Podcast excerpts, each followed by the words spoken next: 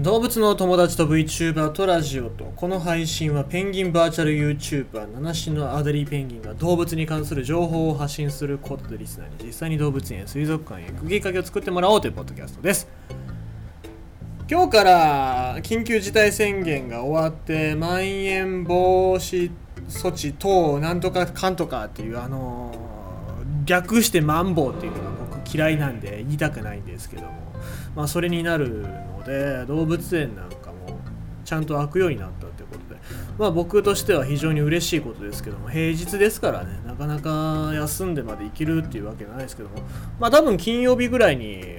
行こうかなと思う。いや金曜日が休みだから金曜日に行けるかなと思って久しぶりの動物園を楽しもうかなとは思っておりますけどもね。ただね問題はね暑い。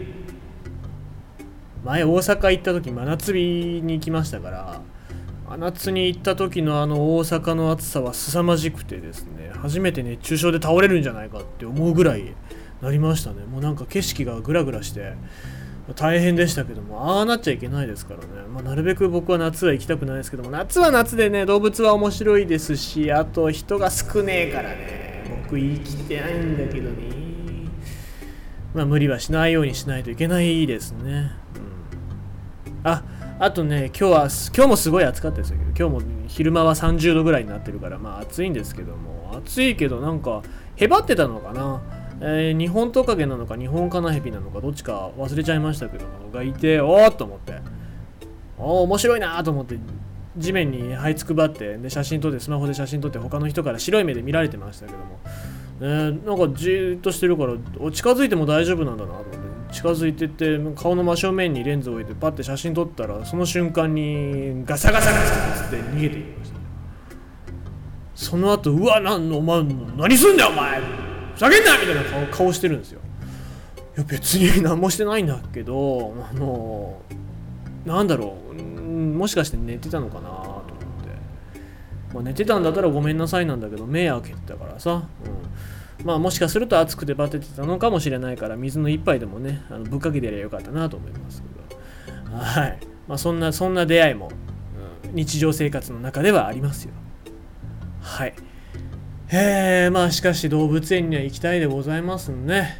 ということでございまして今日のニュースなんでございますが動物園のニュースでございます。さっき言った大阪の話ですけども天王寺動物園のニュースが、えー、ございますね。若手採用し長い目で育成初の独立法人天王寺動物園の挑戦。1915年の開園以来大阪市営だった天王寺動物園が4月から動物園で初めての地方独立行政法人に移行した。快適な環境で飼育するアニマルウェルフェア動物福祉が国際的な潮流になるとなる中20代から30代の飼育員や獣医師12人を迎え入れた。人材養成に加え人気動物の維持へ飼育スペース拡大も計画するというわけですねえー、新型コロナウイルス感染拡大に伴う緊急事態宣言で臨時休園していた4月の29日、イグアナの展示室をの水場を、えー、今年の春入園した、えー、新人の飼育員さんがデッキブラシでこすっていた。2匹が餌の、え、餌の野菜にのっそりと近づき、首元を広げてお互いに威嚇、えー、している。これはまだ仲が良くないと分かると語るのはベテランの飼育員さん。2匹は餌をなかなか口にしないびっくりさせちゃったかなと新人の、えー、飼育員さんが観察を続けた。地方独立行政法人になると採用や報酬などの面で民間に近い運営ができる。またこれまでは市全体の人事異動に組み込まれていたため動物園と無関係の部署から配属される人もいたが今後は長期的に専門知識を持つ人材の育成を図る。素晴らしいですね、まあ、地方独立行政法人になったということでございますので、まあ、収益が上がれば上がるだけその分動物たちに還元できたりとかあとは飼育員さんに還元できたりっていうところがあるっていうのもメリットですしあとは、まあ、前のね、えー、園長さんはすごく動物に詳しい方だったんですけどもそうじゃない人、まあ、動物なんで逆に言うと動物なんて大嫌いだみたいな人があなんか左遷されちゃったなやる気ねえなみたいな感じで、え動物園の園長になる可能性もありますからそういうところで言うと、まあ、地方独立行政法人になるっていうのはメリットがある。逆に言うとどういう危機的な状況になっても市とかは助けてくれませんからいろいろとリスクはあるんでしょうけども、まあ、こうやって飼育員さん若手の人が取れるあとはそのアニマルウェルフェアに準じて飼育展示場を広くできるっていうのはいいことなんじゃないかなと思います。園では今後は動物福祉の取り組みが不十分と評価されると希少な種や繁殖相手が確保できなくなる可能性があるとの危機感がある。園自体の拡張は難しいが老朽化で改,、えー、改築予定の北極熊の飼育場についてはカナダマニトバ州の基準に合わせて今の3倍以上の面積を確保する、まあ、こうですよね。こうやって広いところ展示飼育施設っていうのは広いところを確保していかないと。本当に狭い場所だと繁殖もできませんし本来の生態っていうのも、えー、観察することができませんからね、えー、ぜひともそういうのは他の動物園見習えとは言いませんけどもねいろいろと制限がありますから、うん、例えば飼育数を減らしてでもそういうことはした方がいいんじゃないかなと僕は思います。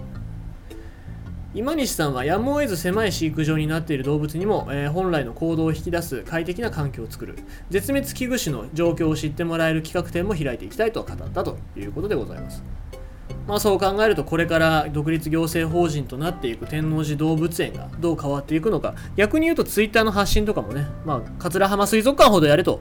いうわけにはいかないですけども。なんかちょっとえはっちゃけたえ企画だったりとかもう少し、えー、なんか明るい感じのねなんか C がやってるお堅い感じじゃなくて明るい感じの展示なんかっていうのもやってほしいななんて思いますのでまあぜひぜひいろいろな挑戦もしやるからにはもしやるんだったら、まあ、クラウドファンディングとかでもね僕も応援したいと思います。天王寺動物園は、えー、34回行ってる動物園で思い出もちまちまありますからね。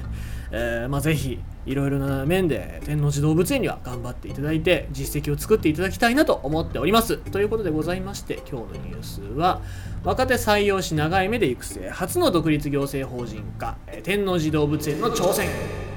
というニュースでございました。